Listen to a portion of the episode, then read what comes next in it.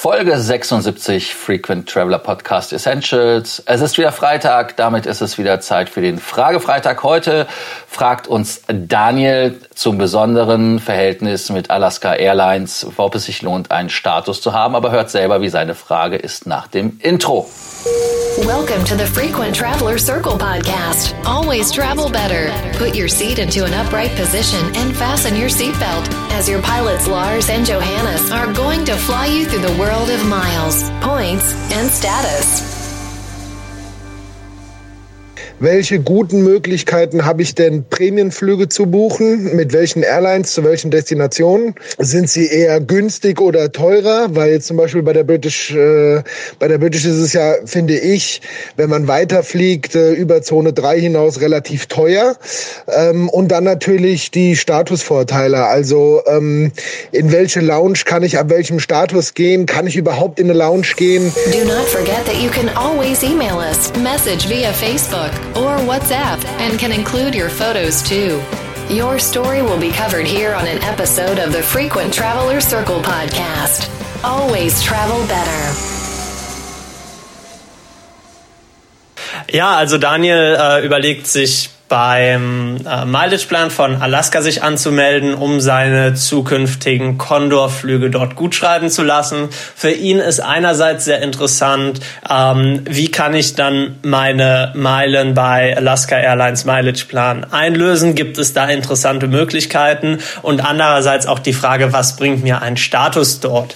Ähm, bevor wir die beiden Fragen beantworten, würde ich aber noch ganz kurz was einschieben und zwar erstmal ähm, vielleicht die Frage, Frage beantworten, wo kann man denn überhaupt mit Mileageplan Meilen sammeln. Das Programm mag ja dem einen oder anderen eher unbekannt sein, weil, weil, es, äh, weil es keine große Allianz ist, die dahinter steht, sondern eine unabhängige Airline. Das hat für uns als Kunden aber im Prinzip erstmal Vorteile, denn es gibt wirklich sehr viele Partner. Ähm, neben zum Beispiel Condor, die wir ja angesprochen haben, ist auch Emirates Partner, was interessant ist für alle, die sich äh, überlegen, da öfters mal zu fliegen, weil bei Emirates hat man ja ansonsten auch das klassische Problem, dass es kein wirkliches Meilenprogramm gibt, wo man das Ganze sinnvoll gut schreiben lassen kann, außer eben Skywards, äh, wo die Möglichkeiten, wenn man keinen Status erreicht, auch relativ äh, beschränkt sind. Andererseits hat man bei Alaska Airlines zum Beispiel American Airlines, British Airways, Cathay Pacific, also mehr oder weniger die halbe One World Alliance als Partner. Ähm, Singapore Airlines ist zum Beispiel auch dabei. Also man ist da wirklich extrem breit aufgestellt. Und dann der zweite interessante Punkt, den wir eigentlich nie genug betonen können. Ähm, Meilengutschrift von Condor bei Miles and More ist ja ähm, wenn wir ehrlich sind, mehr oder weniger ähm, eingeschränkt. Man hat hier fixe Meilenwerte, zum Beispiel für die äh, Langstreckenflüge in den Zonen drei bis fünf ähm, geht's in der Economy Class bei 250 Meilen los, äh, was, was ja schon mehr oder weniger ein mitleidiger Händedruck seitens Miles and More ist. Ähm, in der Business Class ist man dann bei 2500 Meilen. Äh, auf der Kurzstrecke sieht's natürlich noch mal dürftiger aus. Also so wirklich spannend ist, äh, ist Miles and More und Condor nicht. Natürlich muss man Condor zugute halten. Ähm, es ist eine Ferienflug-Airline, also dieses Meilensammeln hat da vielleicht nicht ganz die Priorität wie bei Lufthansa. Es ist nett, dass sowas angeboten wird, obwohl man ja kein Mitglied der Starlines ist. Allerdings ähm, dass man wirklich durch das äh, Meilensammeln auf Condorflügen äh, bei Miles and More reich wird. Äh, das ist mehr oder weniger ein Gerücht. Anders sieht's dann aus, wenn man, wenn man sich äh, Condor und Alaska Airlines anschaut. Hier geht's in den günstigsten Economy-Buchungsklassen wirklich schon mit 50 Prozent der Basismeilen los. Ähm, in den Flex-Tarifen ist man dann auch bei 100 Prozent. Ähm, in der Premium Economy sammelt man 125 Prozent und in der Business Class dann sogar 200 Prozent der Entfernungsmeilen. Also das ist wirklich eine ziemlich interessante Nummer, wenn man da sammeln will. Ähm, nachdem ich jetzt aber ganz dreist hier ähm, ja die Frage kommentiert habe, wie man so schön sagen würde, äh, jetzt mal zurück zur eigentlichen Frage, Lars. Ähm, ja, wie sieht's aus? Was bietet Condor an? Einerseits bezüglich Status, andererseits bezüglich Einlösemöglichkeiten. Ähm, Im Prinzip äh, meintest du natürlich Alaska äh, Airlines und nicht die Freunde der Condor. ähm, kleiner Hinweis, kleiner Hinweis. Ja, im Prinzip ist es wie bei jeder Fluggesellschaft vom Status her. Es gibt äh, die verschiedenen Status-Level, fängt an mit dem Alaska MVP-Status, der 20.000 äh, Elite Qualifying Miles braucht, um den zu bekommen. Das ist ähm, auch mit 30 Segmenten möglich, also äh, wie das so schön heißt im Englischen, 30 Elite Qualifying Segments. Und äh, dann auf dem Bonusseite gibt es dann 50% Meilenbonus. Dann gibt es äh, den Priority Service am Flughafen, heißt also Priority Check-in und auch Boarding, wenn man mit Alaska Airlines fliegt. Äh, dann auch nochmal für unsere Gepäck-Fetischisten. es gibt ein äh, Checkback Fee Waiver, äh, dass man also 100 Dollar nochmal da kann man das ansetzen. Ich habe übrigens auch nicht gesagt, wie ich die Sachen so bewerte. Also äh, man sagt so 100 Dollar im, im, im Schnitt ist dieses Feature wert, wenn man es mal hochrechnet. Ähm, kommt natürlich darauf an, wie viel Gepäck man nimmt. Dann gibt es auch noch Preferred Seats und natürlich auch Upgrades in die Premium-Klasse und sogar in die First Class. Äh, wer, wer jetzt sagt, okay, das ist nichts, äh, dem sei dann der nächste Status empfohlen. Das ist der MVP Gold Status. Der bringt 100% Meilenbonus, bringt einem auch die ganzen Vorteile, die ich ihm genannt habe, Checked Baggage Waiver, Preferred Seats und so weiter und so fort. Da ist der, der Wert schon etwas höher, weil man natürlich auch für den Gold mehr fliegt und dadurch, dass man mehr fliegt, hat das auch einen höheren Value. Ähm, ich habe euch jetzt vorenthalten, wie viel Wert wir für den Alaska MVP so taxieren. Ich denke, bummelig 600, 700 Euro sind da äh, realistisch, die der Wert des Statuses da ausmacht. Beim MVP Gold äh, sehen wir schon das Ganze etwas anders. Und da reden wir fast schon von ja, zweieinhalbtausend Euro, roundabout, ein bisschen mehr. Kann man jetzt natürlich gucken, wie man das Ganze ähm, sieht, ob man jetzt diese äh, Complimentary, also die äh, kostenlosen Getränke äh, taxiert oder aber auch die Partner-Lounges, in die man reinkommt. Man kommt zum Beispiel in die Gallery Lounges in London Heathrow rein, wenn man mit British Airways fliegt, oder aber in Reykjavik in die Saga Lounges. Und natürlich äh, Fee Waivers heißt also, dass man äh, irgendwelche äh, Telefon-Ticket-Charges oder andere Dinge zahlen muss.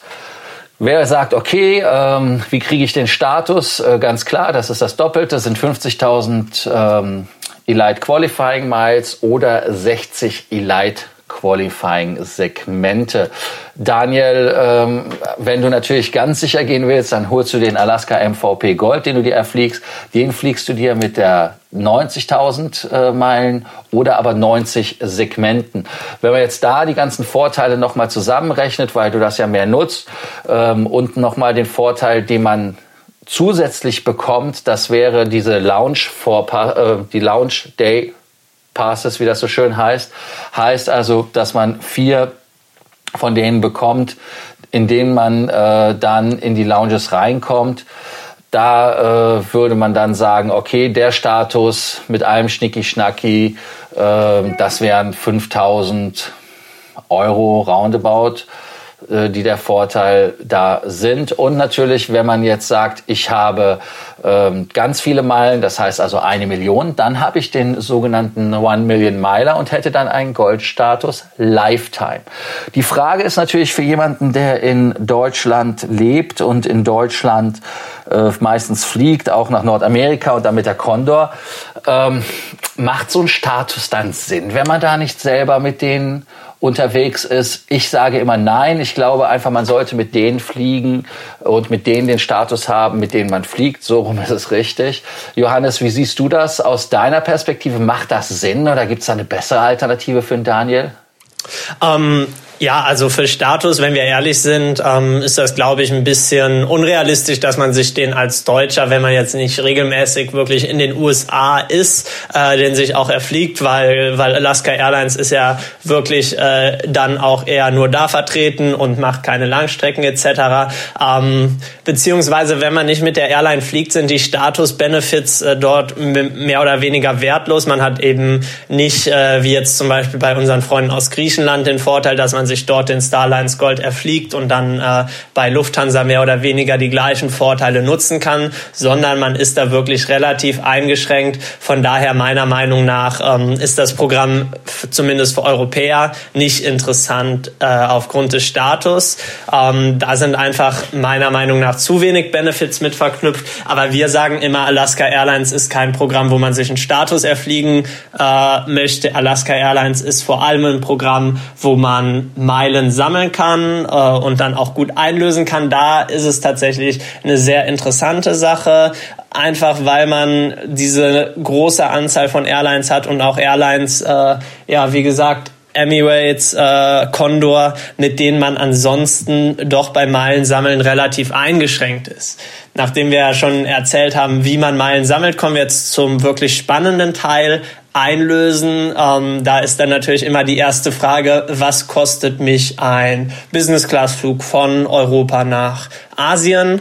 Ähm, da muss man ganz klar sagen, kommt auf die Airline an. Im Gegensatz zu anderen Airlines hat, äh, hat Alaska Airlines nämlich kein fixes Award-Chart, wo man sagt, ein Flug von Kontinent 1 nach Kontinent 2 kostet dich in der und der Reiseklasse immer so und so viel Geld, sondern man bietet hier wirklich je nach Airline unterschiedliche ähm, Wortcharts an, um da einfach mal ein paar Zahlen in den Raum zu werfen. Zum Beispiel, wenn man von Europa in die USA natürlich inklusive Alaska reisen will, dann zahlt man zum Beispiel bei American Airlines in der Business Class One Way 57.500 Meilen, bei British Airways sind es dann 60.000 Meilen. Ähm, Condor nimmt 55.000 Meilen und so weiter. Man sieht ja so wirklich, ähm, das ist flexibel, hängt von Airline zu Airline ab. Ähm, spannend ist, wenn man, wenn man auf der Langstrecke unterwegs ist, meiner Meinung nach auf jeden Fall Cathay Pacific. Die bieten von Europa nach Hongkong einfach sehr, sehr interessante äh, Flüge an. Da ist man in der Business Class One Way schon bei 42.500 dabei und selbst in der First Class ist man mit 70.000 Meilen immer noch relativ human unterwegs. Ähm, dafür, dass Cathay Pacific wirklich ein tolles, äh, tolles äh, Programm ist, meiner Meinung nach eine sehr interessante ähm, Einlösemöglichkeit. Äh, Lars, wie siehst du das? Gibt es da noch weitere Geheimtipps äh, von deiner Seite aus? Äh, also im Prinzip äh, hast du alles genannt. Emirates wäre da natürlich, wie gesagt, ganz klar mein Favorit.